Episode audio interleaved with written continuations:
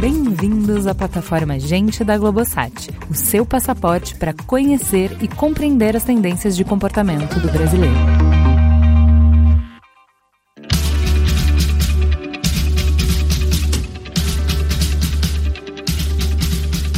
À medida que nos conectamos virtualmente, desconectamos no real. À medida que ganhamos novas formas de nos expressar, deixamos de ouvir. À medida que nos valorizamos, depreciamos o outro. À medida que ficamos mais felizes nas redes sociais, ficamos mais infelizes no consultório do psicanalista. Por quê? Tão importante quanto entender os motivos é encarar o fato de que alheios, surdos, snobs e depressivos vemos os desafios globais ganharem volume e complexidade. E se para lidar com esses desafios a gente precisar colaborar? E se para começar a colaborar a gente precisar antes nos escutar, nos reconhecer, nos reconectar e nos amar? Como fazer isso? Para entender melhor, reunimos uma mesa muito especial. Então, lá, vamos começar apresentando essa mesa linda. Vamos começar pelo Gui. Gui, apresente. Quem é você na fila do pão? Bom, meu nome é Guilherme, eu sou fundador do Papo de Homem, que é uma plataforma dedicada à transformação das masculinidades. O PDH hoje também tem um instituto, que é o Instituto PDH, que se dedica a estudar diversos campos, não só masculinidades. Então acho que o que está mais vivo para mim hoje é isso. A gente está terminando um estudo com mais de 40 mil homens e mulheres sobre o tema sobre masculinidades. Eu conduzo grupos de equilíbrio emocional, participo do Comitê Eles por Elas da ONU Mulheres, também ajudando a ONU a desenvolver estratégias de diálogo com os homens. E tenho rodado o Brasil, ido em escolas, chão de fábrica, muito estabelecendo diálogo com pessoas que não estão bem querendo conversar sobre esses temas. Então isso está sendo uma experiência fascinante.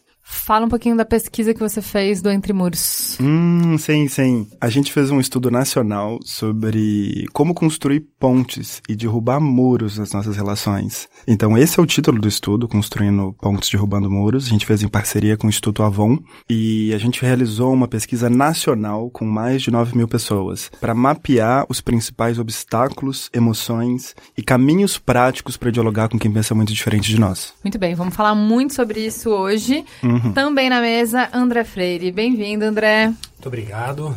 Quem é você na fila do pão? Eu sou o penúltimo. você acorda tarde, é isso? Eu acordo tarde. Quando dá, né? Bom, meu nome é André Freire, eu sou curador de conhecimento da Inexplorato. Normalmente essa resposta demora uma meia hora quando alguém me pergunta isso num churrasco, né? O que, que você faz da vida? Eu falo, Ixi, Sucesso. tem tempo? É. Mas basicamente o que a gente faz é criar estudos em profundidade sobre os mais diversos temas. A gente já estudou o amor, a gente já estudou presunto, a gente já estudou marketing, a gente já estudou masculinidade, questões de gênero, questões de raça, enfim, é, brasilidade. A gente tem diversos ramos de estudo, a gente sempre mistura muito diversas áreas do conhecimento. Então a gente vai olhar o que, que a sociologia está olhando e pensando sobre aquilo, antropologia, neurociência, marketing, economia. A gente vai cruzar tudo isso para criar estudos em profundidade para ajudar empresas ou até pessoas a se transformarem, a entenderem melhor algum assunto. Então, basicamente é isso, é um monte de, um monte de CDF junto. E fala sobre esse estudo que você fez para a Globosat. Esse estudo foi um estudo, é um estudo chamado de diálogos. O que a gente fez foi, a gente cruzou diversos estudos que já existiam na plataforma Gente, da Globosat. Tinham diversos estudos com temas bastante diversos também. E a gente, olhando tudo aquilo, porque a plataforma estava completando um ano de vida, a gente começou a olhar tudo com, com bastante carinho e bastante atenção. E a gente viu que ali, meio escondido, esse tema acabava premiando tudo, né? Então, independente do estudo que tinha ali, sempre tinha alguma coisa que estava correlacionada com o diálogo e que estava ali meio, meio escondido. Então, o que a gente fez foi, na verdade, meio desvendar esse tema, né? E, e aí juntamos tudo isso nesse estudo que ficou bem, bem bonito, bem interessante. E vamos falar muito disso também aqui. E para trazer um pouco de glamour, não é mesmo, na mesa, por que não? Temos aqui Jupi. Bem-vinda! Salve, salve, obrigada. Fala pra gente, quem é você na fila do pão? Eu sou o pão. Uh, delícia! Pão quentinho, pão de ontem, pão recheado. Depende do momento. Não é sempre que a gente tá fresca, não, viu? Não é mesmo? É, tem dia que a gente tá mais dura, mais rígida, né? Mas faz parte. Bom, eu sou a Jupi do Bairro, eu sou multiartista e arteira também, né? Cantora, divido o palco com a Linda Quebrada, né? Fazendo turnê no Brasil e fora. No momento estamos apresentando o programa Transmissão no Canal Brasil, que tem sido um sucesso. Assistam, inclusive, você está nos ouvindo. O que que fala o programa Transmissão? Bom, o Transmissão é uma proposta para que a gente saia da casinha do talk show, sabe? Porque o que a gente quer provocar mesmo é conversa. Então, a gente tem total abertura, não temos roteiros e juntar Linda Quebrada e Jupe do Bairro, você pode esperar de um todo. Então, a gente teve todo o aval de levar os convidados, de selecionar os convidados. Então, o que a gente queria provocar mesmo é que qualquer pessoa pode falar sobre qualquer tipo de assunto. Até porque o você reconhecer o não, eu não sei o que você está falando, não sei o que significa isso, também é diálogo, né? Também é conversa. Então é dessa maneira que a gente acredita que pode ser potencializado, sendo que o diálogo eu acho que é a maior ferramenta de transformação e principalmente nos tempos horrendos que, que a gente está vivendo, né? Sabe que o Alexandre Coimbra, é, que a gente estava conversando sobre ele antes de começar a gravar, que é um terapeuta familiar, ele fala uma frase que ficou muito marcada para mim, que é a casa do milagre é o diálogo. Sim, e isso é muito incrível, né? Porque mora no diálogo a possibilidade de transformação, né? Tudo que a gente vê se transformar, tudo que a gente vê mudar, tudo que a gente vê criar possibilidades novas, nasce a partir de um diálogo. E é um pouco sobre isso que a gente vai falar aqui hoje, sobre como a tecnologia mediando as conversas e mediando principalmente as relações humanas em uma série de pontos de contato vai mudando o jeito que a gente se olha, que a gente se reconhece que a gente interage uns com os outros. Vamos começar falando um pouquinho sobre a questão da gente perceber que, olha que legal, por muitos aspectos a gente celebra que a tecnologia eliminou fronteiras, a gente ganha muito com isso, né? Mas, por outro lado, a gente tem uma certa homogeneização da cultura. Né? Então, a gente vai cada vez mais emprestando um pouquinho de cada lugar, vendo referência um pouquinho de cada lugar e ficando cada vez mais pasteurizado, perdendo um pouco da identidade e virando mais ou menos a mesma coisa. Teoricamente, isso deveria formar aquele nosso sonho da aldeia global, certo? Da gente se reconhecer como humanos, como parte da mesma tribo no planeta inteiro, não ser mais divididos pelos tribalismos que nos colocaram em guerras, que fizeram a gente se massacrar e que permitiram tantas crueldades no passado. Mas na prática, a gente anda bem intolerante. Por que, que vocês acham que essa nossa ideia, essa utopia de aldeia global, a partir do momento que tivesse todo mundo conectado pela rede mundial de computadores, não parece estar dando tão certo assim? Eu acho que tem um, um, aspecto que é importante da gente levar em conta, que é as pessoas, elas colocam na, nas redes sociais e nos seus perfis, etc., não necessariamente quem elas são, né? Mas quem elas querem parecer que são, né? É super comum, por exemplo, você ver, às vezes você tem um casal de amigos seus que você acha que tá o amor absoluto, estão viajando pela Grécia e fazendo um monte de coisa, e de repente eles se separam. Você fala, meu, mas como eles se separaram? Né? Pô, eles se separaram porque, né, é, assim, a imagem que você tem é que eles estão lá na Grécia felizes, mas eles realmente na intimidade muitas vezes podem estar passando por diversos problemas, né? A gente acaba nas, nas redes sociais e, e em tecnologia de maneira geral, a gente acaba conversando com a imagem que a gente tem da pessoa, né? E não necessariamente com a pessoa real, né? A pessoa em si. E eu acho que isso acaba causando um pouco de, de, distanciamento, porque você sabe o que, que a pessoa comeu no café da manhã, você sabe onde que ela foi, você sabe com quem que ela conversou, você sabe que é aniversário de todo mundo, mas você não sabe o que ela tá sentindo realmente, né? Você não sabe o que ela tá passando de verdade, porque ela vai colocar ali simplesmente aquilo que ela quer que as pessoas vejam, e não necessariamente o que você gostaria de ver nela, né? E muitas vezes aquela foto do café da manhã é de dias anteriores. Lá eu não tenho, não tenho conteúdo hoje, vou postar falando que eu tô tomando esse café aqui. Então, mas sabe uma coisa que é engraçada? Porque você está falando de uma coisa que é, é bem aqui, nós que compartilhamos teoricamente a mesma cultura, você está falando do seu amigo que é muito próximo de você, vivências muito parecidas. Mas eu acho engraçado como a internet que nos possibilitou mais contato com outras culturas não necessariamente trouxe a tolerância embutida nisso. Então, por exemplo, eu estava assistindo uma série que tem na Netflix que chama Justiça, de uma mulher muçulmana, é no Emirados Árabes, que é advogada. E aí, eu consegui enxergar vários preconceitos que eu não tenho, não tinha noção que eu tinha, porque quando é que a gente vê aquelas pessoas vestidas com traje tradicional muçulmano? É no noticiário, estão explodindo alguma coisa, basicamente é meio uhum. isso. Ou é o Ramadã, estão dando alguma notícia do Ramadã. A uhum. gente não, não vê essas pessoas indo no supermercado, num tribunal, malhando, na academia, sabe, assim, o cotidiano. Então a gente não conhece. Então, sei lá, num episódio X, apareceu um pai muito preocupado no, no escritório do advogado, porque a filha era autista e ele queria ter o melhor tratamento para a filha, era uma questão jurídica tal. Eu falei, nossa, mas eles também se preocupam com isso? Aí Meio segundo depois eu respondi, não, Juliana, eles só se preocupam em explodir bomba. O que, que você acha? Não tem autismo lá? Árabe não tem autismo? Sabe que pergunta idiota? Mas é o tempo inteiro que eu assisti numa série que é bobinha falando, nossa, mas que pergunta idiota, Juliana. Porque é isso, a gente tem o potencial com a internet de se conectar com todo mundo, mas não necessariamente a gente se conecta, né? E eu não preciso ir para a Arábia. Eu vou para a sua quebrada. Eu, eu estou preocupado em te conhecer, em usar essa ferramenta para. Deixa eu ver como é que você vive. É, eu acredito que as redes sociais, inclusive, têm esse gostinho de mundo ideal, né? Então é, é a única possibilidade onde a gente consegue, de fato, é, sair de bolhas e criar as nossas, onde a gente é protagonista das nossas bolhas.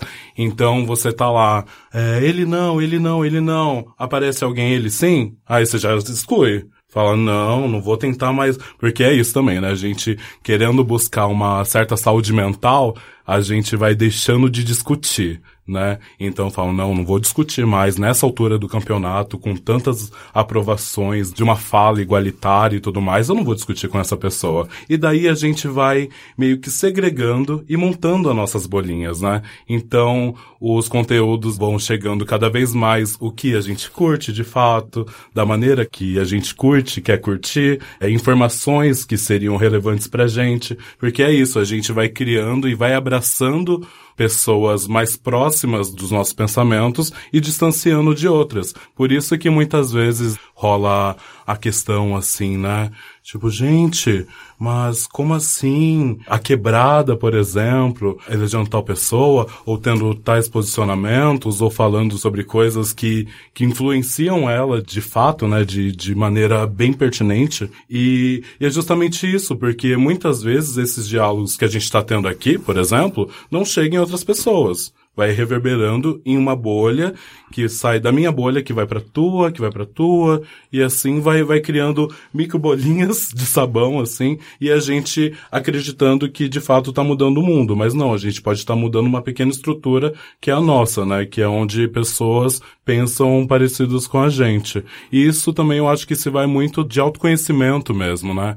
Porque quando a gente fala sobre é, colocações de, de negritude, feminismo, transfeminismo, tudo isso são assuntos muito atuais no Brasil, né? Então acredito que seja natural, entre aspas, que role um distanciamento, às vezes, em novas criações de, de bolhas, porque é autoconhecimento. Então você, a partir do momento que você vê a possibilidade de trocar com os seus, que a internet te propõe isso, né?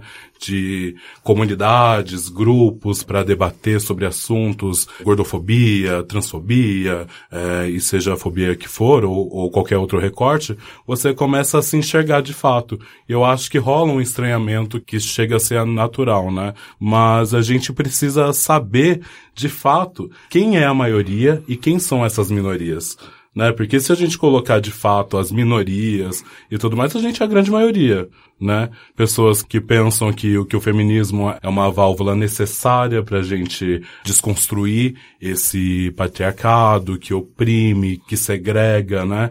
Então acho que a, que a gente é a grande maioria, mas as bolhas fazem a gente criar essa alusão, que inclusive é a alusão de que a gente está sozinha, de que a gente não, não é pertencente, sabe? Isso que eu acho que acaba nos afastando e fazendo com que a gente não dialogue até entre a gente mesmo, sabe? O que, que você viu no seu estudo, Gui?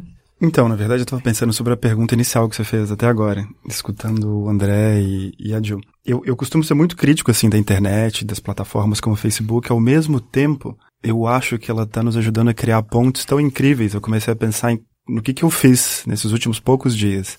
Então, hoje de manhã eu estava vendo um vídeo de um professor canadense no meio da tarde estava vendo o outro de um, um, um, mestre espiritual no Nepal. Aí depois eu troquei mensagem com uma pessoa em João Pessoa, que viu o conteúdo do Papo de Homem, que é criar grupos lá.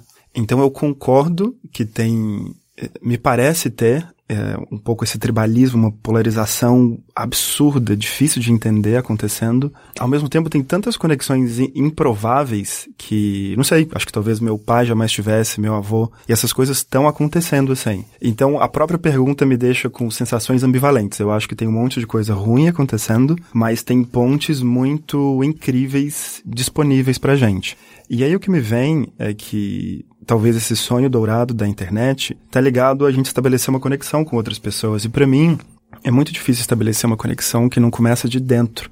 Então, se eu entro na internet, eu navego com uma mente reativa, ansiosa, depressiva, raivosa, eu vou criar uma internet, vai aparecer uma internet para mim que também é fechada, depressiva, raivosa, ansiosa. E eu fico me perguntando isso, em, em que medida a gente está cuidando não só do, do que a gente consome em termos de informação, tem muito diálogo sobre isso, dieta de informação, mas em que medida a gente está cuidando da nossa saúde emocional e pensando no impacto emocional que o que a gente produz gera. Isso foi uma coisa muito olhada por nós no estudo. A gente levantou, por exemplo, quais são as emoções mais comuns que as pessoas sentem quando elas conversam com alguém que pensa muito diferente ou com alguém que pensa muito parecido. E a gente tem olhado muito para isso, assim, tentar entender qual que é a paisagem emocional da internet. Foi lançado faz uma, duas semanas um documentário no Netflix que é o Privacidade Hackeada.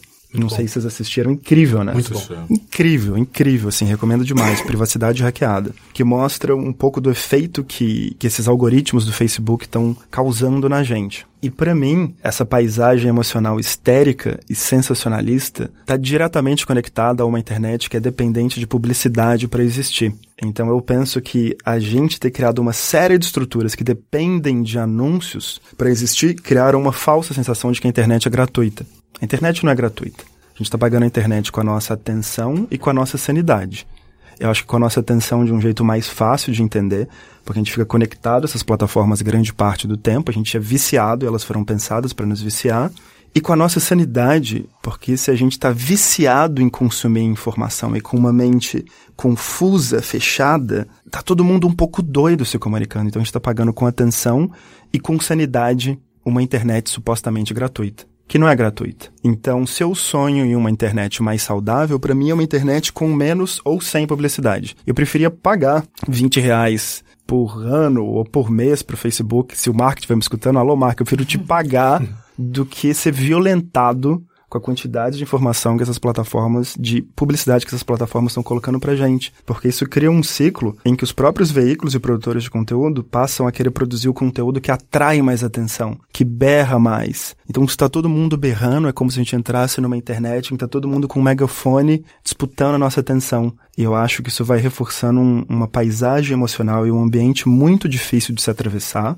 e que potencializa polarizações, tribalismos e os muros que existem entre nós. Para falar um pouco sobre, acho que essa paisagem emocional, sobre em que contexto acontecem essas conversas que a gente tem, porque acho que a gente já falou um pouco aqui mais sobre os mecanismos de ferramentas de redes sociais, como é que é a lógica que funciona, né? Que tipo de conteúdo vai ganhar mais espaço e eu acho uhum. que isso uhum. contribui muito para o tipo de conversa que a gente tem. Mas eu queria falar de uma coisa que a gente não tem falado aqui, que é uhum. de lugar de fala, de nesse lugar onde teoricamente essa praça pública amplificada que são as redes sociais, ou seja, esse lugar onde todo mundo pode se encontrar, que você pode pegar um banquinho, subir nesse banquinho e o que você fala pode chegar em qualquer pessoa dependendo de o que você fala. A gente tem um pouco essa universalização da experiência individual, né, de que ó, o que eu falo agora vai valer para todo mundo.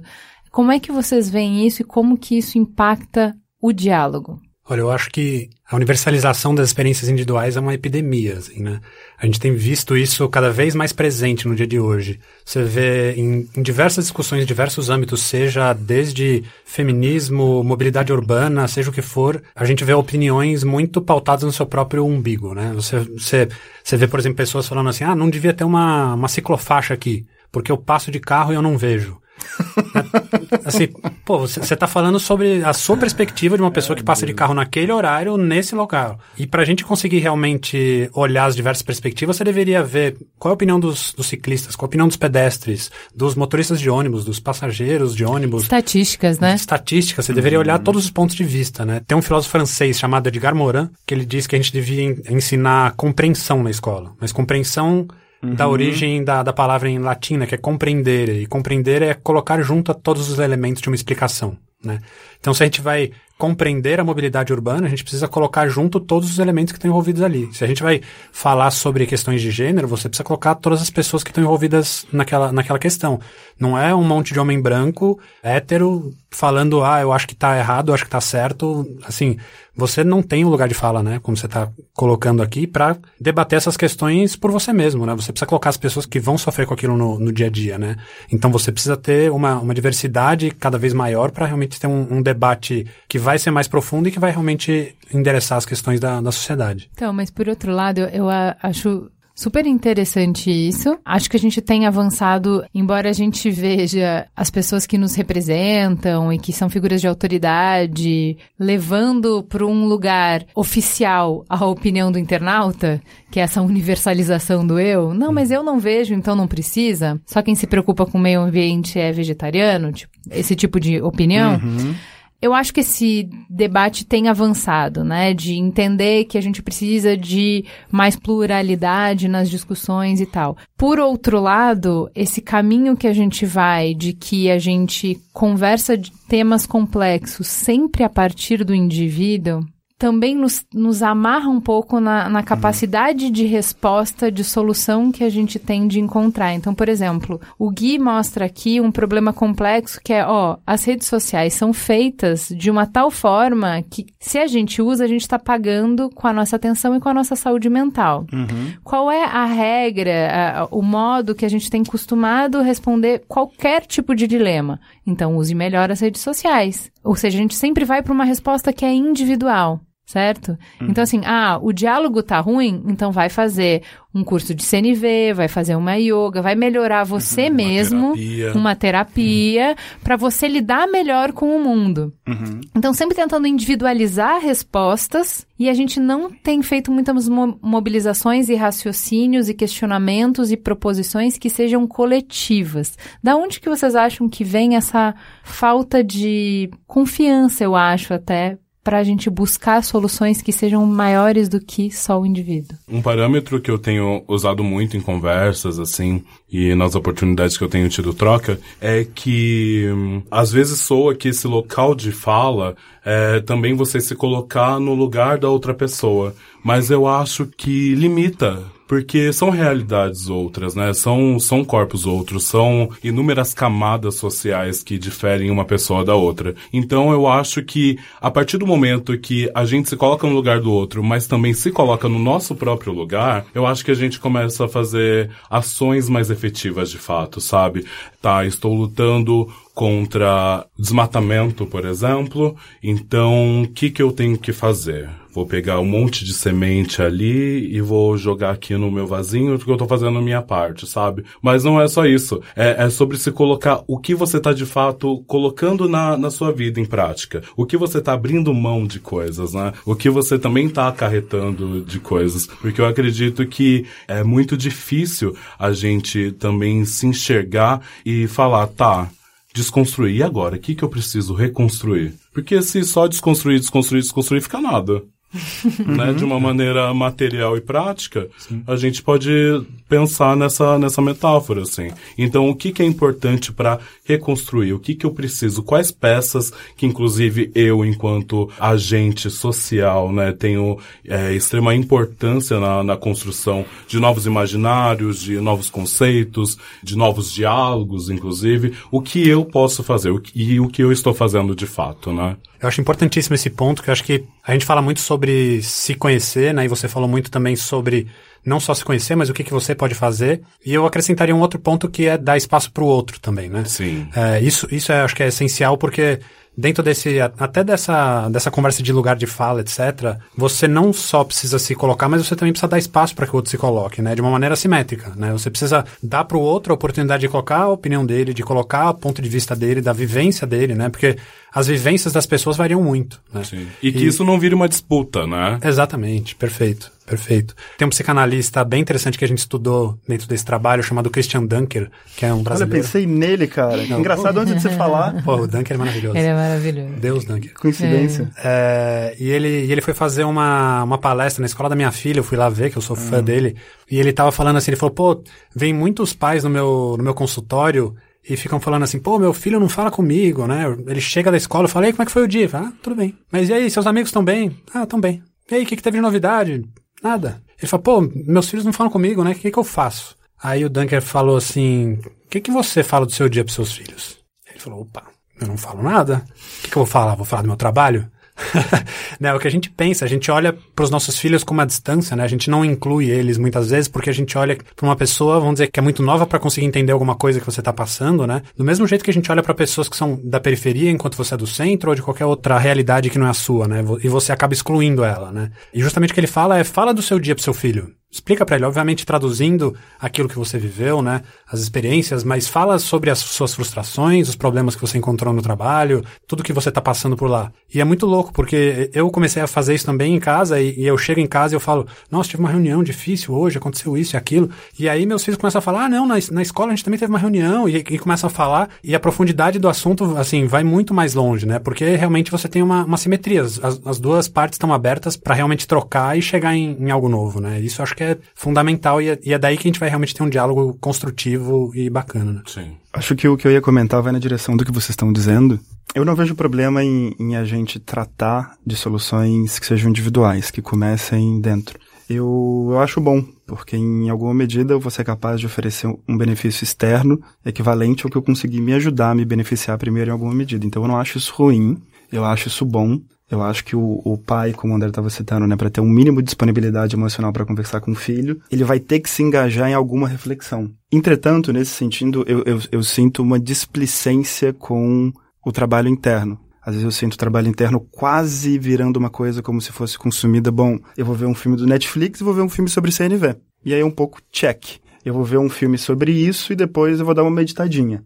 Mas, é, na minha perspectiva, e pelo modo como eu tenho trabalhado, o processo de transformação interna demanda muito mais tempo, consistência, continuidade. E eu acho que isso bem feito pode levar a outras camadas de trabalho, que eu acho que se conecta com a sua pergunta, Ju, que seriam trabalhos externos, mais estruturais. Por exemplo, eu tenho tentado, junto com a rede do PDH e outras redes próximas, desenvolver estudos, cursos, formações que ficam disponíveis dados que podem ajudar a pautar debates públicos em escolas, instituições, porque eu também acho que se a gente ficar refém do desespero, a gente pode ficar paralisado, né?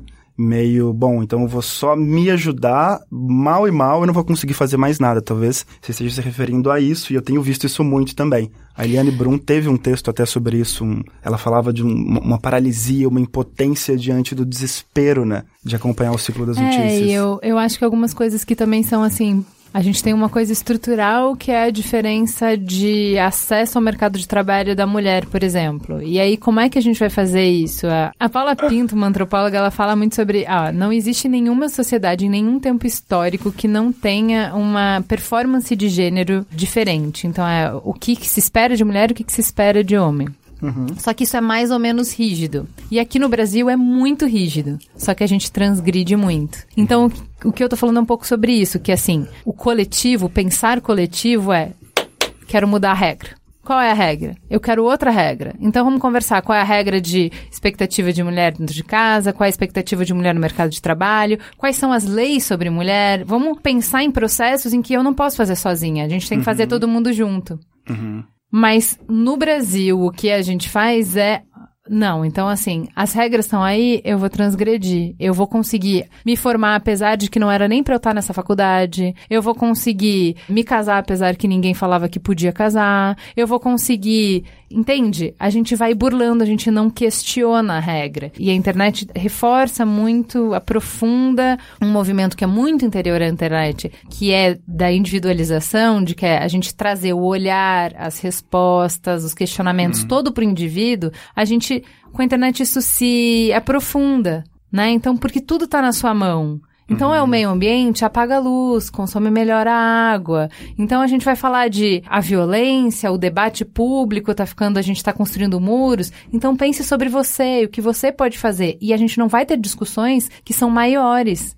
Que são, não, como é que as ferramentas estão implicando nisso? Porque a gente mudar essas coisas tem um Uhum. potencial muito maior. Como é que o, o discurso público, os políticos estão falando, interfere em como é que a gente conversa entre nós? Uhum. Como é que, como a mídia fala, pauta as conversas que a gente tem entre nós? Nossa, eu acho que nesse sentido, Ju, pra mim esse trabalho individual necessariamente passa por ampliar a nossa visão. E não um trabalho individual que me deixa ainda mais autocentrado no meu mundo, vivendo nas minhas verdades e nas minhas opiniões, que também eu acho que é um problema, né? Ah, não. Tem fatos, tem números, mas a minha opinião é diferente. E isso tá acontecendo muito, né? Não, não, não, eu vi o número. Mas é. Eu penso diferente. Presidente fala é isso o minha tempo opinião, inteiro. você tem que respeitar É. a minha opinião. Então a gente cai, às vezes, num relativismo muito doido. Ah, minha opinião é que você merece morrer. Porque eu não vou com a sua cara. Não, a minha opinião é que eu, eu acho que todo mundo tem que ser incluído. Ah, uma opinião é mais ou menos equivalente à outra. E não é. Eu acho que às vezes também a internet apresenta um pouco dessa falsa simetria, como se, ok, cada um ter a sua opinião. Então eu acredito que é muito importante esse trabalho individual nos ampliar. Então, como é que a gente pode desenvolver uma visão de mundo mais inclusiva, mais compassiva? Como é que eu vou aprender a atuar em rede, costurar ideias, costurar projetos, é, fazer coisas de longo prazo, às vezes estruturar um projeto que durante três anos ninguém vai ficar sabendo, não vai lacrar, não vai dar like, mas é uma coisa que você está fazendo um pouco mais bem feita, pensada, estruturada. Então, para mim, eu acho essas duas coisas bem importantes: ampliar a nossa visão, não deixar o nosso coração mais fechado e autocentrado, e ser capaz de estruturar projetos de mais longo prazo, com esse pensamento de rede mesmo. Como esse próprio podcast aqui, né, com um grupo de pessoas que está aqui. Eu acho que isso é reflexo de um olhar de rede que vocês cultivam aqui na maneira como vocês fazem podcast. Então acho que tem um olhar empático, compassivo, vocês vão costurando, né, com afeto, com propriedade, com estratégia. Então eu vejo o que vocês fazem como um grande arco e não como coisas isoladas. Como é que a gente desenvolve essa inteligência, Ju? Aí eu até te devolvo essa pergunta. Como é que a gente amplifica e compartilha mais disso para mais projetos começarem a surgir que usem essas inteligências, que ampliem a mente e o coração das pessoas? É, então eu, eu acho que, na verdade, esse é o centro do, do que eu não, que eu tô tentando provocar é que, assim, a lógica própria da internet é a lógica do lacrar, é a lógica do irritar, é a lógica do... Instantâneo, e, do né? instantâneo. E aí, isso é, aciona os gatilhos, o- os atalhos que a gente tem no nosso hardware, no, e- no equipamento que a gente tem para ler o mundo e para responder, que não são os gatilhos de empatia, que não são os gatilhos de construir diálogos, que não são esses. Eu acho que a gente consegue fazer uma coisa muito diferente em podcast, porque a lógica é outra.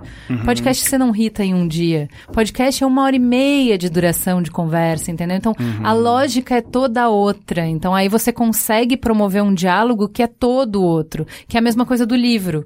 Né? Se, por exemplo, que, que existia, né? Eu escrevo, o Karnal vai lá e escreve um livro, aí um outro filósofo escreve um livro para contrapor ele. A natureza do diálogo que vai acontecer quando eu escrevo um livro para pôr as minhas ideias e você escreve outro livro para responder, o veículo influencia a mensagem, entendeu? O meio influencia a mensagem. Claro. Então, é por isso que eu quero dizer assim, a gente pode ter vários questionamentos sobre o meu uso da internet, sobre uma dieta melhor de informação, mas a gente tem que ser, também ser crítico sobre o meio.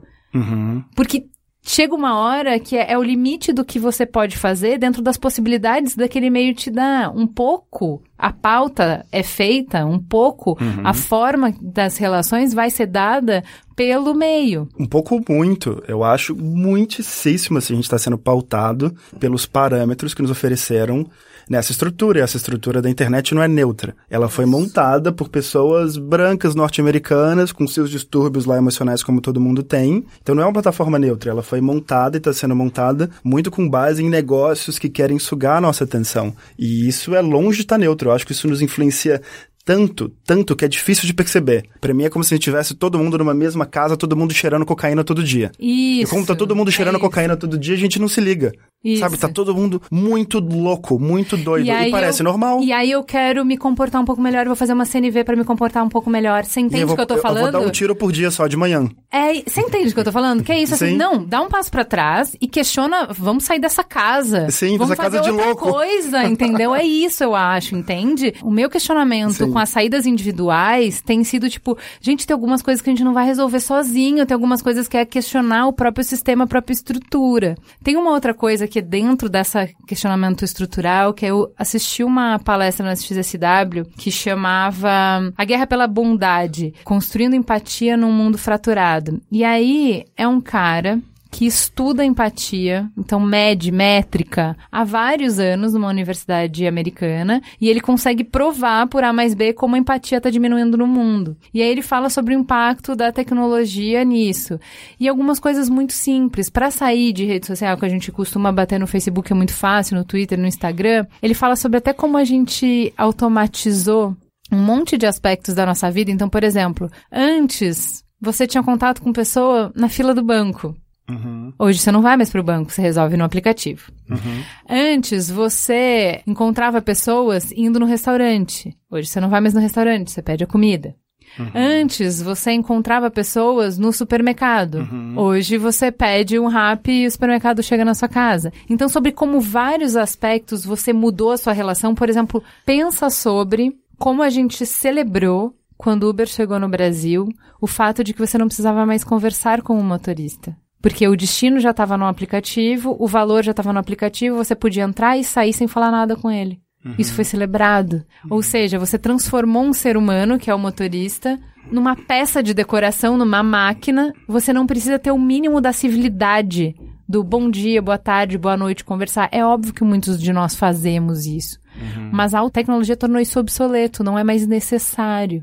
Uhum. E sobre como isso sem a gente perceber, vai mexendo com a nossa capacidade de ler o outro. E ele, uhum. ele cita os estudos, assim, de, por exemplo, principalmente em crianças, que já nascem com a relação entre seres humanos mediada pela tela, de como, por exemplo, é muito comum você ir numa escola e você vê as crianças, ao invés de conversando e brincando e correndo, elas estarem no celular. E elas estão no celular conversando com outras crianças que estão ali. Uhum. E aí começaram a fazer o estudo assim, tipo, mas peraí, seu amigo tá ali. Por que, que você não tá falando com ele? Começou a aumentar muito o número de fobia social. Então, você mede Sim. o cortisol dessa criança, ela fica extremamente ansiosa de ter que falar ao vivo. Por Sim. quê? Porque se eu me acostumei a conversar com você através do WhatsApp, por exemplo, no WhatsApp eu preciso, consigo pensar antes de escrever, eu consigo ter um distanciamento para dar minha mensagem, eu não tô passando informação de linguagem corporal, então eu posso colocar risos e eu, na verdade, tô chorando, uhum. entendeu? Sim. Eu sempre. Não é? e aí, de como a gente está desaprendendo uma coisa que é básica, porque o diálogo, ele não é, não são só as palavras que a gente troca.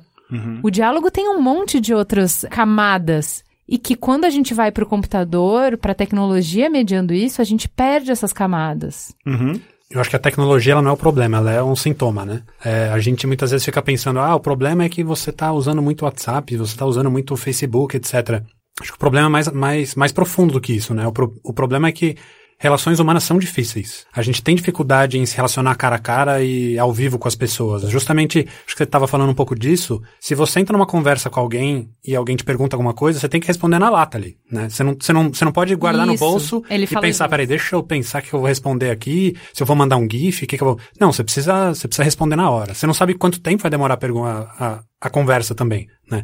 Você tá ali, você não, você não pode guardar a conversa no bolso mais uma vez, né? Você precisa estar tá ali e levar aquela conversa o tempo que ela for durar, né?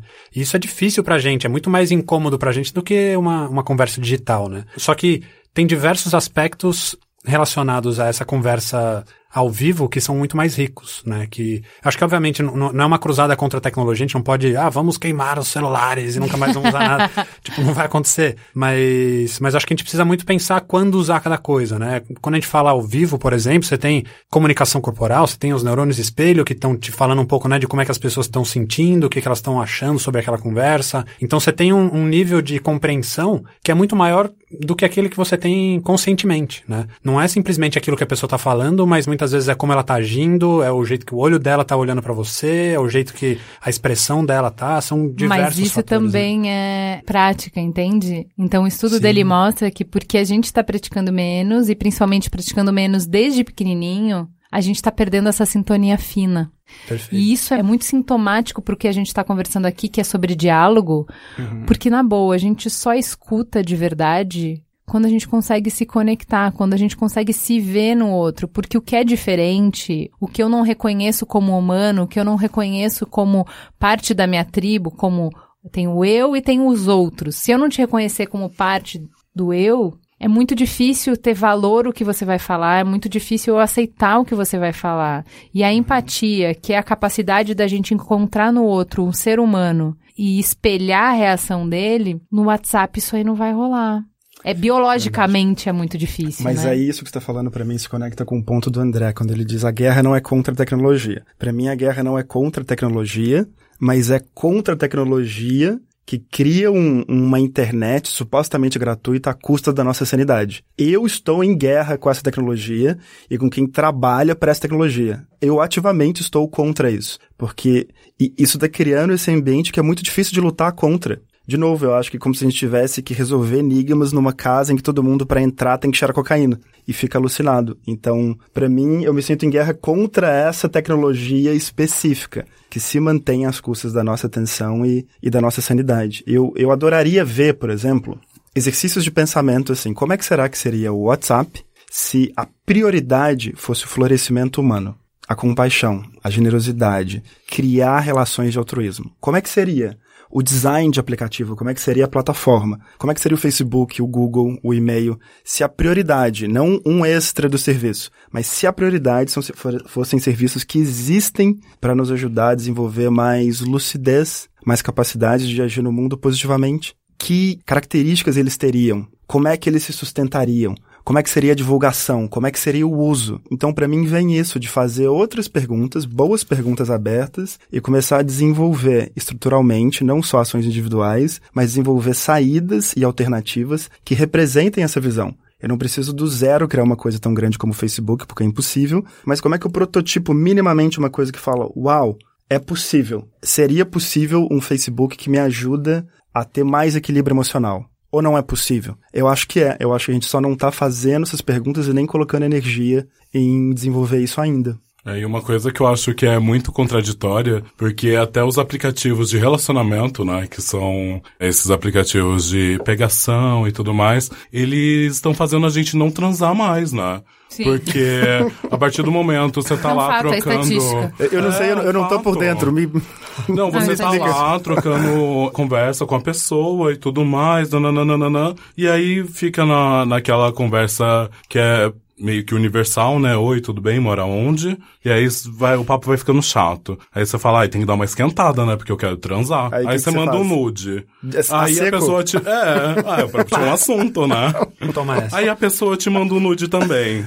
E daí fica cri, cri, cri. Aí você fala, gente, será que a pessoa não gostou? Né? Ou a pessoa não responde mais também. Ou vamos marcar sim, vamos marcar, vamos marcar. E nunca marca. E a gente acaba sendo refém disso, acaba não transando mais. Porque até a nossa intimidade, ela tá no celular, né? Então a gente não tem. É mediada esse... pela tecnologia. Mediada né? pela tecnologia, porque acaba sendo o meio mais fácil de azaração, descontração, nananana, e, mas ao mesmo tempo, essa única chance que a gente tá tendo no momento é desviada, e daí eu queria levantar uma provocação e uma pergunta para vocês. Tem jeito de transar hoje em dia?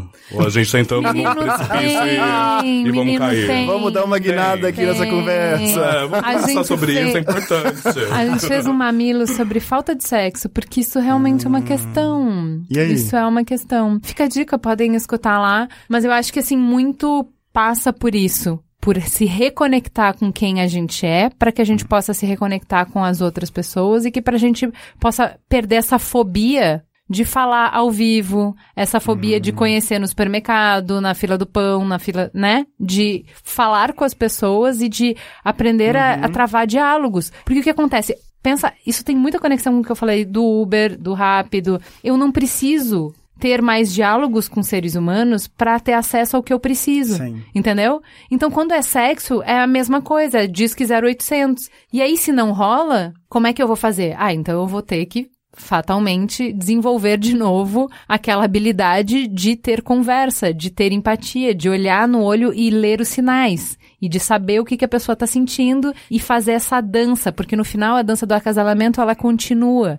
que é você dá um passo e eu dou outro passo, não dá para correr.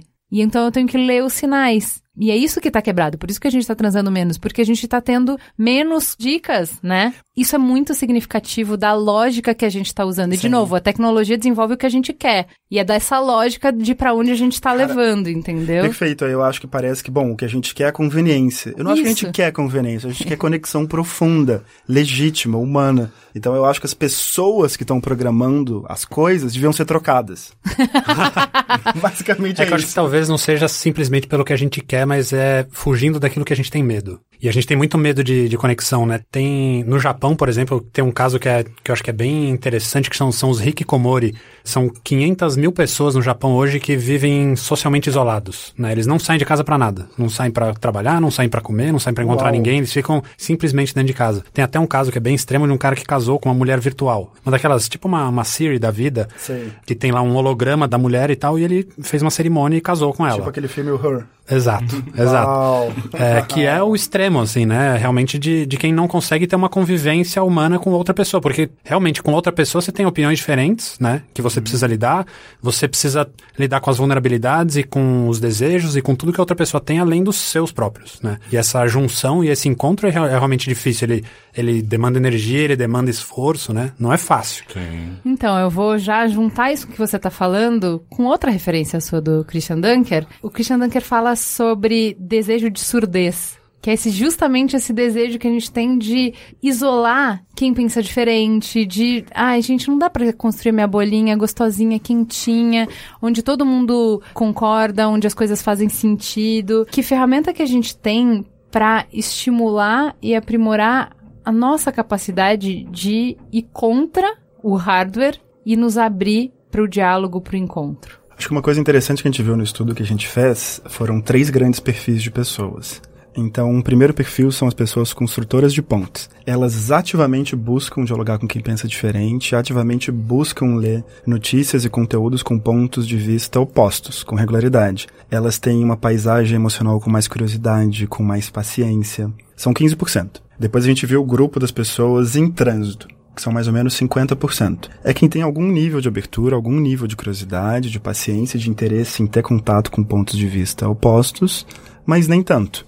Então ela tá um pouco lá, um pouco cá. E a gente viu um grupo que são as pessoas entre muros. Elas ativamente não querem conversar com quem pensa diferente, não querem escutar ideias diferentes, não querem ler nada diferente do que elas pensam, tem pouca curiosidade, tem pouca paciência e são 35%. Então eu fico pensando muito em como a gente pode estimular e convidar mais pessoas a se tornarem construtoras de pontes, desenvolverem curiosidade legítima, desenvolverem paciência, capacidade de escutar sem necessariamente é, responder ou rebater, não passividade, mas um, uma capacidade de navegar no mundo um pouco mais madura e de transitar por essas redes. Eu tenho pensado muito nisso, trabalhado muito nessa direção também.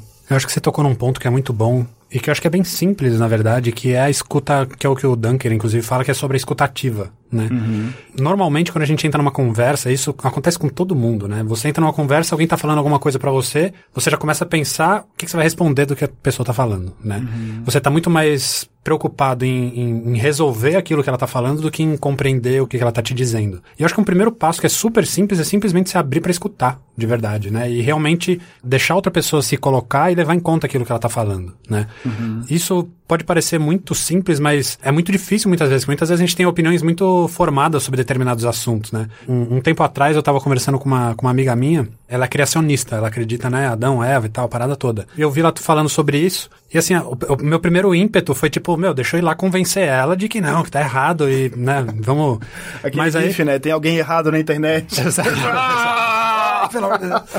mas, mas aí eu fui e falei, puta, deixa eu entender o ponto de vista dela. E aí, e aí fui fazendo perguntas só. Realmente pra escutar, tipo, ah, como é que você enxerga isso? E os ossos de dinossauro? O que, que você vê? Não sei o que. Realmente pra entender o ponto de vista dela. E foi super interessante entender o ponto de vista dela. Posso concordar, posso não concordar, mas simplesmente de ouvir, ela também se sente ouvida e, e que realmente tem uma, uma importância e que tá sendo respeitada no- nas crenças dela, na opinião dela. E que no final da conversa você conhece mais sobre ela e você Exato. conhece um pouco mais sobre o mundo. Então, pra mim, fundamentalmente, o que precisa é a gente sair da lógica do ganha-perde. E que é muito difícil porque a gente tá na casa do maluco, e a casa do maluco do cheirado é a casa da competição, é a casa em que eu tenho que ganhar sempre. Então essa é a lógica, É a que é do sistema, que não é a minha em cada relação. Então a gente entra no automático porque a gente tá cheirado dentro dessa casa, que é de em cada conversa eu preciso ganhar.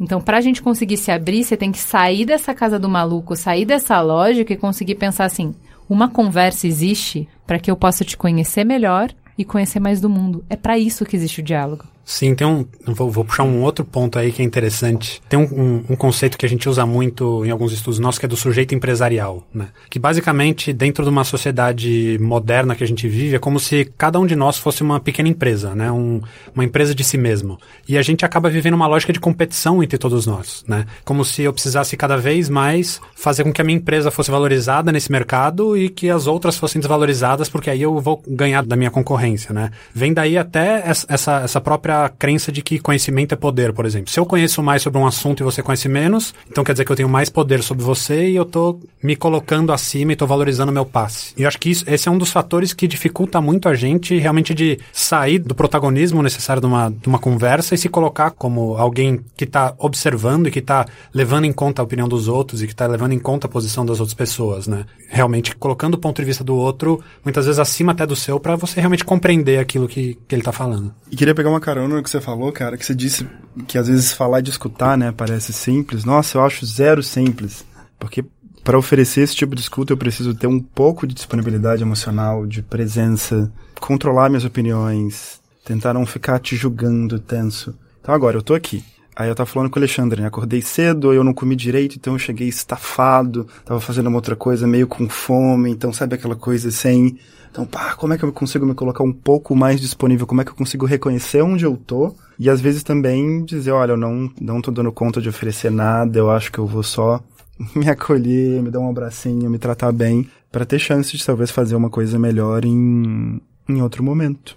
Muito bem, saindo da gente, vamos dar um passinho A gente voltou pra, frente, gente, né? Claro. Você perguntou, E voltou tudo pra bem, eu acho gente. ótimo, eu acho ótimo, porque eu acho que esse é o caminho natural. Você vai do indivíduo e a gente vai crescendo. A gente fala que precisa de uma vila para criar uma criança, né?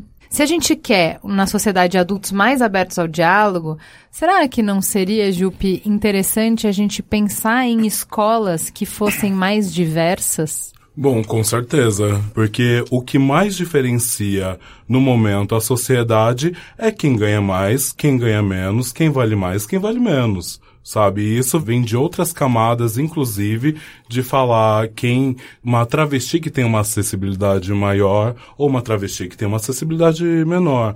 Um homem cis que tem uma acessibilidade maior e outro que tem menos acesso, sabe? E isso é lógico dentro da nossa educação, assim. Então eu acredito que a fonte de mudança efetiva, sim, é o diálogo, é a gente colocar as nossas experiências rebatendo com as outras em uma mesa do que a gente está fazendo aqui e tudo bem voltar para as nossas experiências novamente, mas principalmente com educação.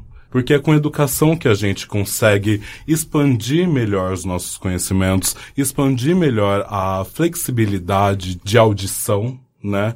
E daí a gente consegue executar uma melhor fala. Então eu acredito que a partir da educação, com escolas mais diversificadas, onde a gente cria assuntos também diversificados, porque também o que afasta corpos que não seguem uma doutrina de educação desde a sua infância cria uma barreira, um bloqueio, é justamente porque muitas escritas estão caducas sabe? Eu acredito que muitas vezes a medicina caduca ao receber meu corpo sabe? Uhum. Algumas partes de filosofias são caducas, porque foram escritas a homens brancos a, em outros tempos, sabe? Uhum. E claro que isso se aplica aos dias atuais e às referências de estudo que vão ser levantadas, mas isso, e vocês levantando estudos atuais de uma sociedade no momento que a gente vive, é extremamente importante, sabe? Extremamente importante, porque vocês estão numa visão de como a, a sociedade está reagindo agora, uhum.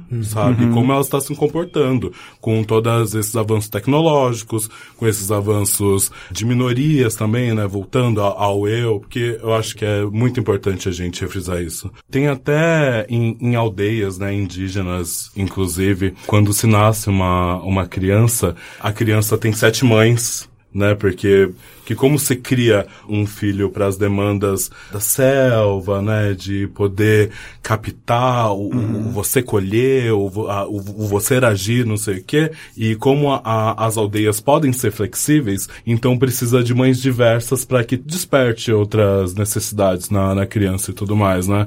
E tem alguns grupos feministas aqui em São Paulo que inclusive fazem isso, né? Que elas são voluntárias em um grupo que agora eu não me recordo qual que é, mas que a criança pode ter inúmeras mães, tem a mãe biológica, né?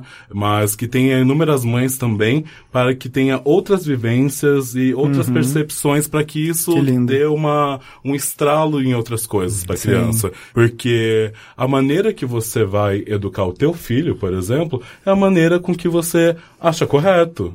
Ou é um muitas vezes. Né? É, ou muitas vezes acha correto ou que você gostaria que fosse aplicado na sua educação, ou não sei o que, ou não sei o que, é no uhum. seu eu.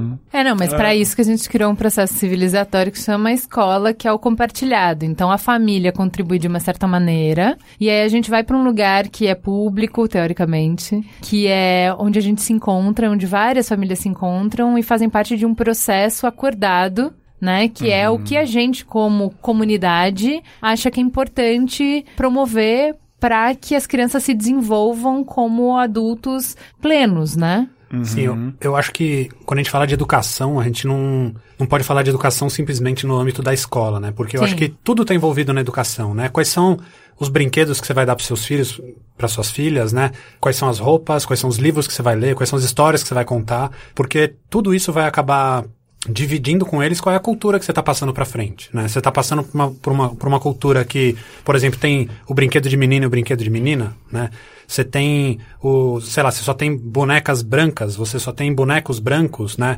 Como uhum. é que você vai querer que aquela criança, quando cresça, olhe para a diversidade de cores, de corpos, etc., de uma maneira tranquila e, e, e, natural, se você ensinou ela desde pequeno de que existe uma divisão, né? Uhum. Então são, são pequenos cuidados que eu acho que fazem, acabam fazendo muita diferença, porque é, uma, é algo que a gente precisa quebrar na sociedade. Se a gente deixar a sociedade indo do jeito que ela está, não vai, não vai ser quebrado naturalmente, né? Ou até pode ser que seja, mas num prazo muito grande grande. Acho que a gente não está não tá querendo esperar tanto tempo assim, né? A gente está querendo que as coisas realmente mudem, né? E se desenvolvam de uma maneira mais, mais forte. Então acho que é super importante pensar nessas histórias, né? Você está você tá contando só as histórias da princesinha branquinha que está esperando o príncipe que vem no cavalo, no cavalo branco, né? Ou você está contando histórias diferentes, histórias do Brasil, por exemplo, que são importantes para que você crie uma cultura brasileira também na, nos seus filhos. Uhum. Acho que tudo isso envolve essa educação, né? Tudo isso envolve o desenvolvimento desse adulto que depois vai conseguir encontrar pessoas diferentes diferentes, ideias diferentes, né? E vai conseguir lidar e, e navegar em tudo isso. E sobre isso, uma outra coisa que a gente viu no estudo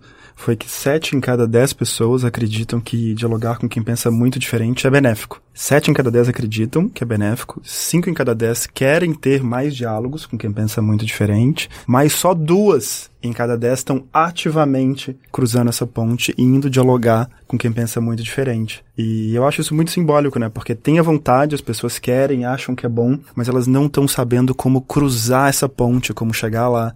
E a gente viu que um, alguns dos principais obstáculos são agressividade dos diálogos, radicalismo. 49% das pessoas aponta que falta empatia no outro mas só 8% diz que falta empatia em si mesmo. É aquela Nossa. clássica conta que não fecha, né? Clássica. 70% das pessoas dizem que existe racismo no Brasil mas e só 10% é... falam que são racistas. Ou seja, Exato. quem são esses racistas aí que, né? Estão escondidos. Então, assim, não existe. Não, e, não e, fecha a conta nunca. E uma coisa que me interessa muito é como é que a gente pode criar essas comunidades de prática. Então, a gente estava falando da Bíblia aqui agora há pouco. E aí me interessa muito perguntas como como que a gente pode dar vida para as práticas do que está escrito lá em outros grandes livros espirituais no nosso cotidiano. Da compaixão, do amor, como é que a gente faz com que isso deixe de ser uma palavra bonita, teórica e entre no nosso cotidiano? Como é que a gente pode refletir sobre isso do mesmo jeito que a gente dialoga sobre qual café a gente vai tomar, qual moedor novo, qual que é o novo restaurante hype? A gente gasta horas nisso, né? Mas aqui eu acho que não é discussão, Gui. Hum. Para mim, eu acho que isso é vivência e prática. A compaixão, ela vem do encontro. A compaixão uhum. vem do encontro e tem muito a ver. Ah, mas eu tô tem... falando disso, de comunidades de prática eu acho assim que é, é a discussão de, do café, do não sei o quê, a gente tem no, na teoria, né, de, uhum. de, argumento e tal. A compaixão ela existe, por isso que eu acho interessante a escola, porque é um espaço físico uhum. de convivência, de toque, de conflito, do viver com, né? E aí se eu vou viver com dando repertório que é eu vou viver com pessoas com corpos diferentes, eu vou viver com pessoas se com sexualidades uhum. diferentes, eu vou viver com pessoas com deficiências múltiplas, uhum. eu vou uhum. viver com, né, se eu começo a aumentar o meu repertório, eu trabalho com a elasticidade do, do meu cérebro e do meu espírito para acolher um, uma variante maior e para conviver melhor por estar na prática Sim. de diferença. E aí eu acredito que o diálogo é mais possível e mais fácil porque ele não me tira da zona de conforto de uma forma tão grande, porque uhum. eu já pratiquei isso. Eu não acredito que a gente consiga fazer essa ampliação de diálogo se a gente não tem ampliação de repertório e se a gente não tem uma vivência maior. Uhum. E aí, como é que a gente faz essa vivência se a gente se entrincheira cada vez mais em casa e a gente cada vez se encontra menos, se olha menos no uhum. olho, entendeu? E aí eu queria saber, assim, na opinião de vocês, a gente falou um pouco do que a gente pode fazer, falou um pouco da escola, do papel da escola. Tem um outro ator nessa conversa que é super importante quando a gente dar esse passo atrás de pensar em grupos, né? Tem uma coisa que eu falo bastante assim. Você pode enxergar a mudança de poder pela arquitetura, né? Então, teve uma época que a igreja tinha muito poder e que ela conseguia promover as reformas, e aí você vê, porque o principal monumento da cidade, o principal prédio da cidade era a igreja. E aí você vai para a época dos Estados-nação e aí você tem os grandes monumentos assim, o Congresso, uhum. né? São Capitólio. o Capitólio, né? Que seja o Panteão mesmo assim, sai da igreja e vai para o estado, a força, a potência, então os prédios maiores, quem tem dinheiro para erguer parede uhum. são os governos. Hoje, claramente a gente está na época em que o dinheiro saiu da mão e o poder o poder de atuar na sociedade, o poder de transformar, o poder de moldar nossas vidas. Uhum. Saiu da mão da igreja, saiu da mão do Estado e hoje está na mão das empresas. Uhum, o que que as né, as sedes do Google, a sede do Facebook, a sede da Unilever, que são sede... templos, né? Ah, são fui templos. na sede do Google. Exato. Fui na sede do Google. É. Uau, como é que é lá dentro? Então vamos lá. O que que as empresas, esses entes que são maiores do que os estados, que estão em todos os países e que conseguem mobilizar pessoas, capitais, ideias, formatar como a gente vive, o que que as empresas podem fazer para melhorar esse ambiente de diálogo? Não é uma equação fácil, não. Porque o que acontece muito é, assim, você tem muita gente bem intencionada dentro das empresas. A gente trabalha com diversas empresas no Brasil e a gente vê muita gente boa, bacana, querendo ajudar, querendo fa fazer coisas, coisas interessantes, coisas que vão beneficiar a sociedade. Mas muitas vezes existe essa balança entre até onde eu consigo ir que beneficia a sociedade e até onde eu também não vou prejudicar o meu negócio, né? É, então você pode, obviamente, acho que um dos primeiros passos é as empresas terem a consciência de que a voz delas é uma voz muito grande, né? Que a voz delas está sendo escutada por milhões de pessoas e que está influenciando a cultura nacional, que está influenciando tudo que as pessoas pensam sobre determinado assunto e que se você construir uma imagem determinada sobre determinado tipo de pessoa, aquilo vai ser construído, aquilo vai ter consequências reais na vida de um monte de gente. Se você tem essa consciência, acho que já é um primeiro passo para você começar a construir algo que vá beneficiar um pouco a sociedade. O segundo passo aí é você realmente ver até onde onde você consegue ir enquanto marca ou enquanto comunicação, porque muitas vezes você pode, de repente, você compra muito uma ideia, você tenta colocar essa ideia e o mercado, vamos dizer, vai contra você. Fala, não, então você está indo muito pro, pro lado que eu não gosto, então vou parar de consumir. E aí você para de ter receita e você fala, não, então peraí, então isso aqui deu errado, deixa eu ir pro outro. Também não, né? Tem que, tem que tomar muito cuidado, acho que nessa, nessa balança de o quanto ir, como ir, acho que é, acho que é algo que tem que ser feito com bastante cuidado para você não perder sua essência, mas também fazer algo que seja bom para a sociedade. Né? Eu acho que eu vou citar o filósofo Tio Ben, do Homem-Aranha. com grandes, grandes poderes vem grandes responsabilidades.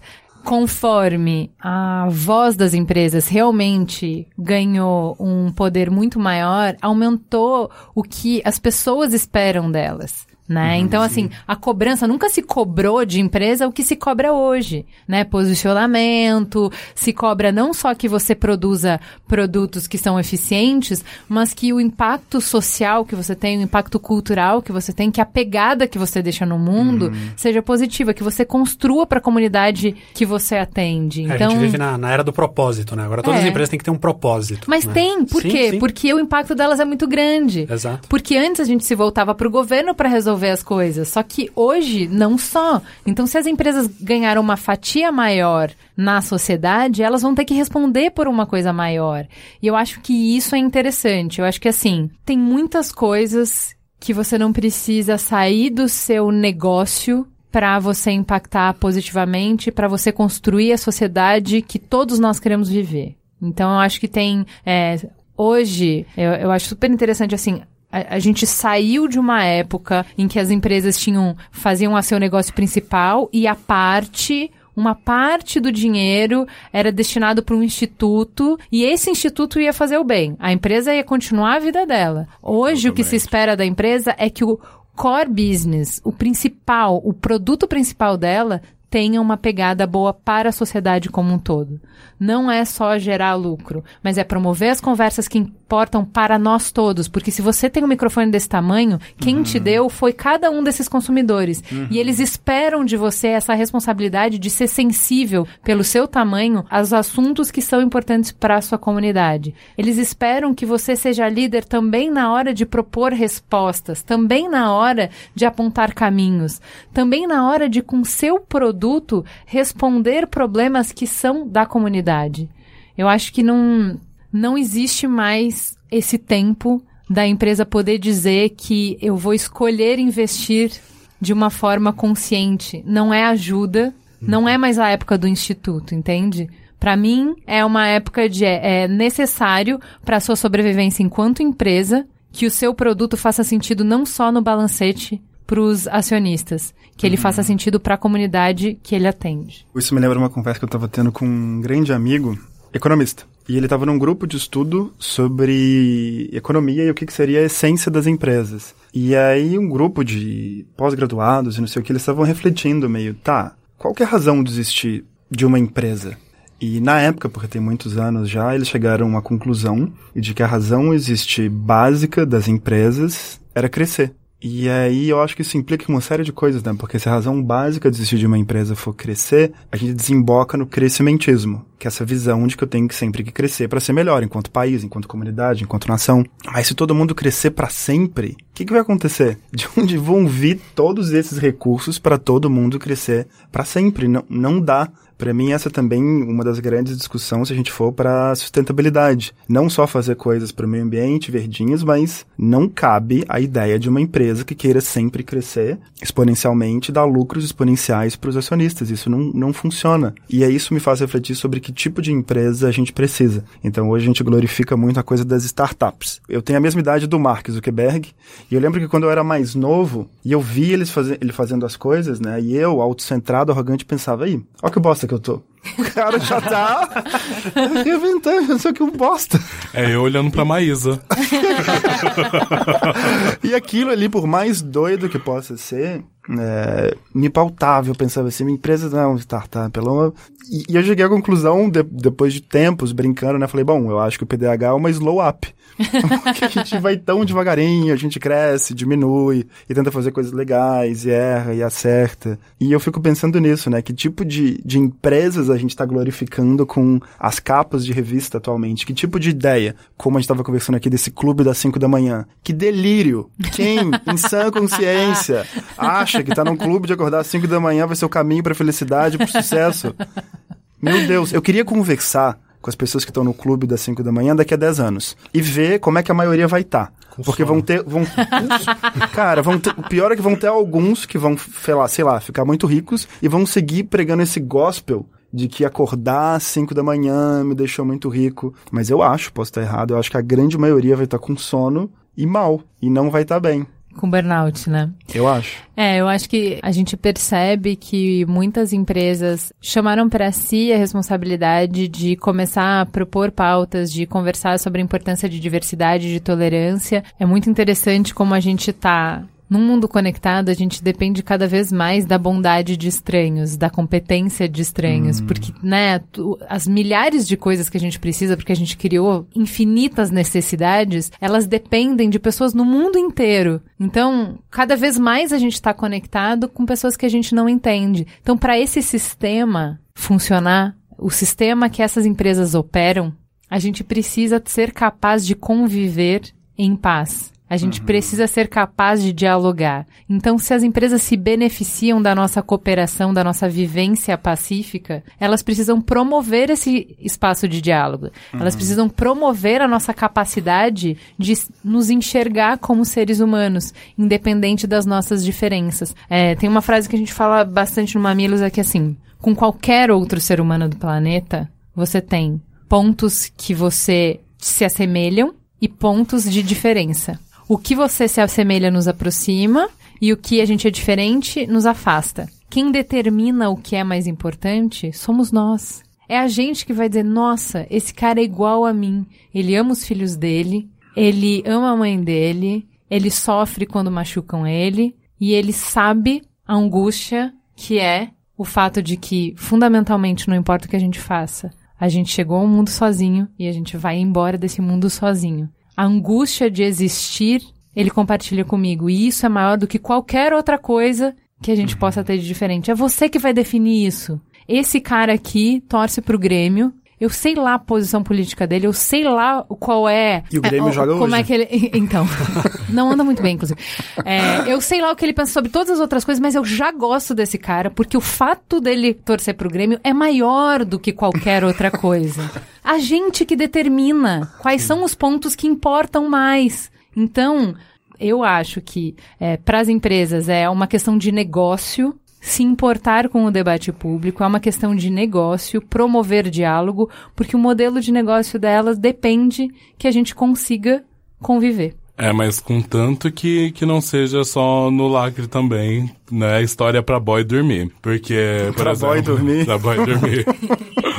Porque, por exemplo, eu fui contratada para fazer uma palestra para um banco, não vou falar que banco que é, porque eles me pagaram.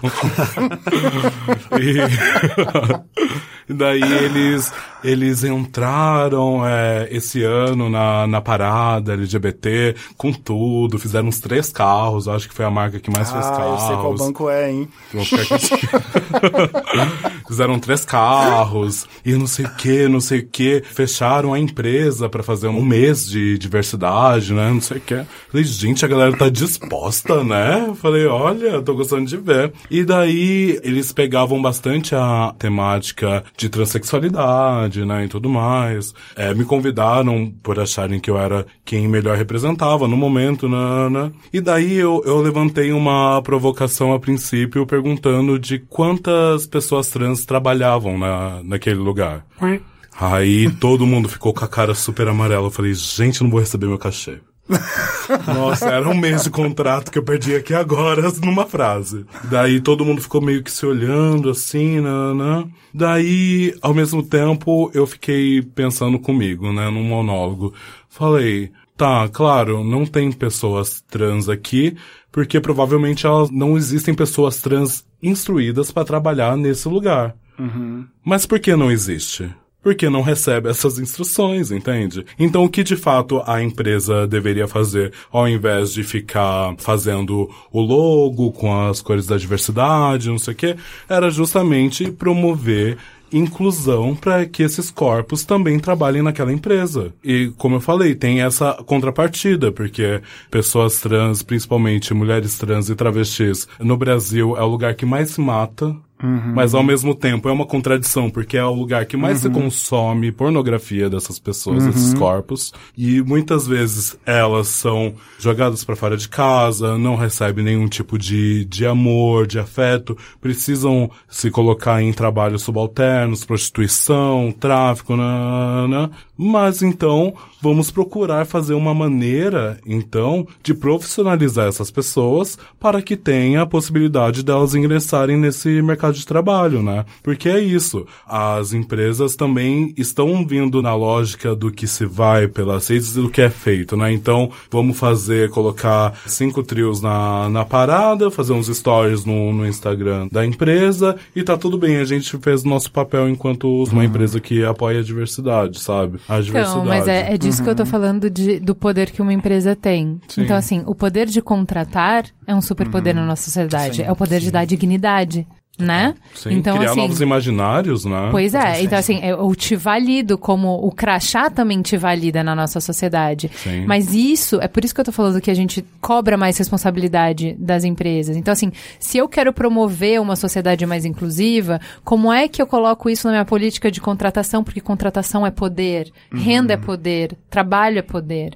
Como é que eu coloco isso? Porque a partir do momento que eu contratei uma pessoa trans por departamento, por exemplo, eu já promovi um diálogo diálogo naquele departamento inteiro. Todo mundo vai ter que conversar e se perguntar e entrar em contato com o tema. E, de novo, é aquilo que eu falei sobre repertório. Aquelas pessoas que estão convivendo ali vão ser transformadas, não tem como, uhum. porque é o dia a dia, é o corpo com o corpo. Não é uma teoria, não é um livro, não é ouvir um documentário, é eu trabalhei com uma pessoa trans. Uhum. E aí eu vi. E aí todos os preconceitos que eu tinha, e é por isso que eu falo assim, o preconceito é difícil ele resistir à convivência, porque ele é um pré-conceito. Ele é uma coisa que eu tenho que não se sustenta na vida real, na uhum. prática, entendeu? Verdade. Eu acho que o aspecto mais importante é o social, que é o que a gente está falando aqui, mas tem diversos estudos que, que mostram, inclusive, que quanto mais diversidade você tem numa empresa e na direção dessa empresa, mais lucro a empresa tem. Então, é bom por todos os lados, assim, fácil. Diversidade né? criativa, Exato, né? Porque não? você começa a entender o seu público de uma maneira mais eficiente, mais, diver mais diversa, né? Então, não só por uma questão social, que é super importante, que eu acho que é a mais importante, mas também, mesmo pelo lucro, Porque também. É uma boa vale estratégia, não é? Então é isso, gente. Precisamos amarrar, ficar por aqui. Muito bom conversar com vocês. Muitas provocações para eu levar e pensar depois. Muito obrigada pela presença de todos, foi uma delícia. Obrigado. Obrigado pelo convite. Obrigada, adorei. então é isso, pessoal. Muito obrigada e até o próximo episódio. Gente, é onde tudo começa. É o ponto de partida. Gente é matéria-prima para criar algo novo e relevante. Uma fonte de conhecimento viva que revela comportamentos, histórias e tendências. É inspiração. Sua próxima grande ideia começa com Gente, a plataforma de insights da Globosat. Para conhecer mais, acesse gente.globosat.com.br.